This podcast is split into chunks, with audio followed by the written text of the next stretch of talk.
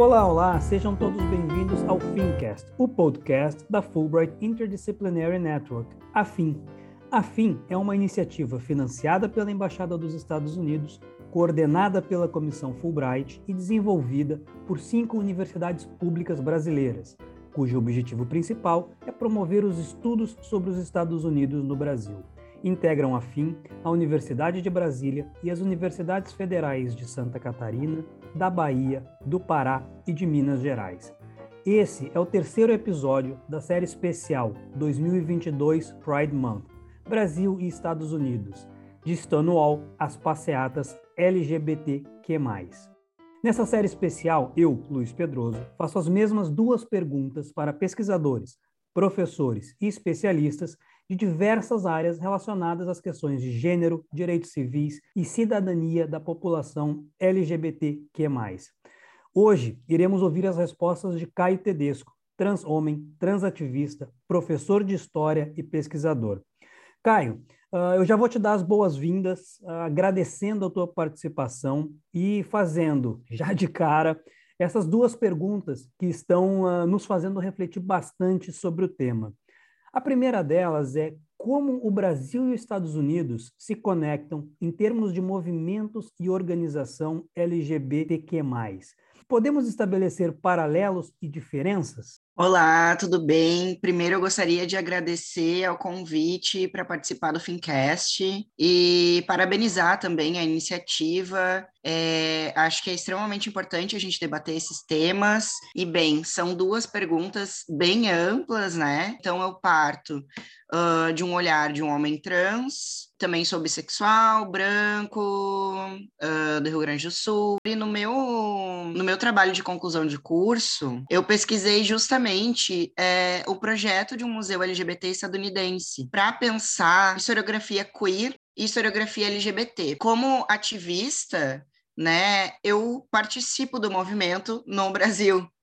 Então, acredito que partindo desses dois eixos, assim, eu consiga conversar com você sobre isso. Mas, bem, os movimentos LGBTs, eles têm vários pontos de intersecção, também de conflitos, é, são complexos, e aí pensando na história do movimento LGBT, né, daí puxando também para o movimento trans, é, tanto na história dos movimentos LGBTQ e AP+, no Brasil e nos Estados Unidos, a gente vai ver um conflito muito grande, um problema da cisnormatividade, sobretudo no despontar do, desses movimentos. Então, por exemplo, uh, lá na década de 50, quando surge a Daughter of Abilities e a Matatin Society, é, eram movimentos uh, de pessoas cisgêneras brancas de classe média.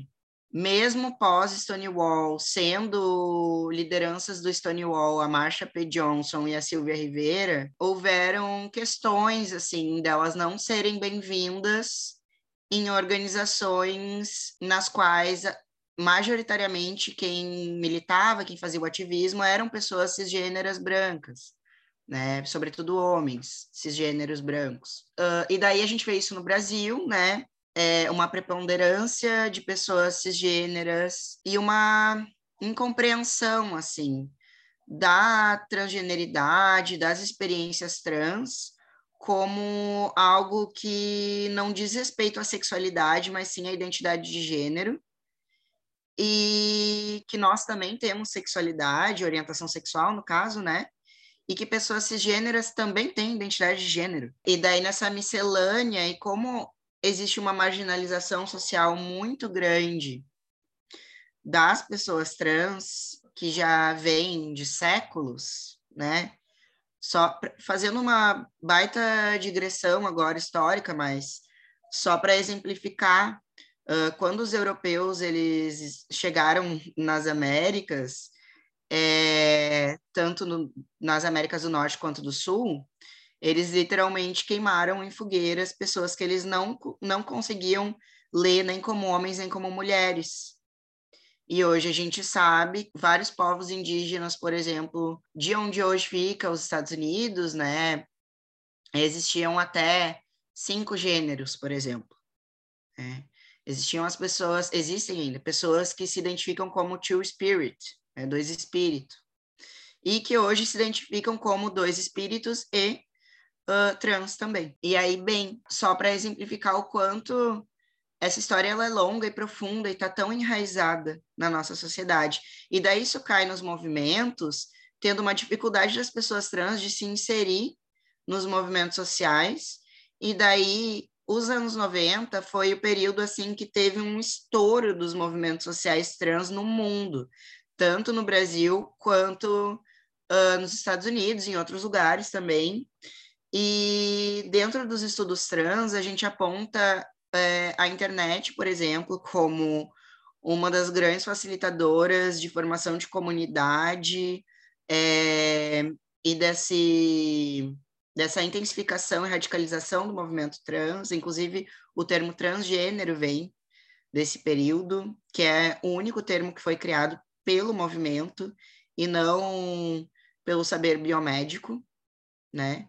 Fora da, é, então vem fora da patologização. E aí a partir desses contatos a gente vai ver muitas similaridades. Bem, então para concluir assim, focando nas na conexão entre movimentos trans no Brasil e Estados Unidos, né? É uma conexão muito forte porque pessoas trans elas se veem uh, diante, imbuídas nesse sistema com C, cisgênero, né? E precisam estabelecer essas conexões, inclusive, para articular com os movimentos LGBT cis das suas localidades. Né? E aí a gente vai ter, então, as redes sociais hoje como um grande propulsor da, dessa articulação. E também os movimentos culturais, né, as produções culturais. Aí a gente vai ter como exemplo, que eu acho que é interessante colocar, uh, a série Pose, por exemplo.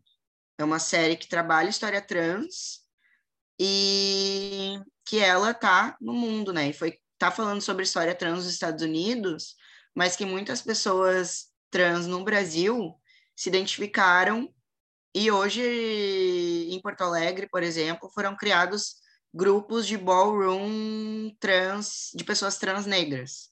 Né?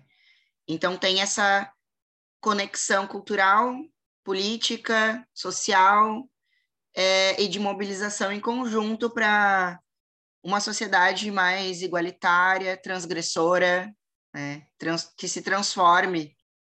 Maravilha, Caio, muito obrigado mais uma vez uh, por aceitar o nosso convite, contribuir para esse debate tão importante e relevante que ganha um destaque ainda maior nesse mês uh, de junho.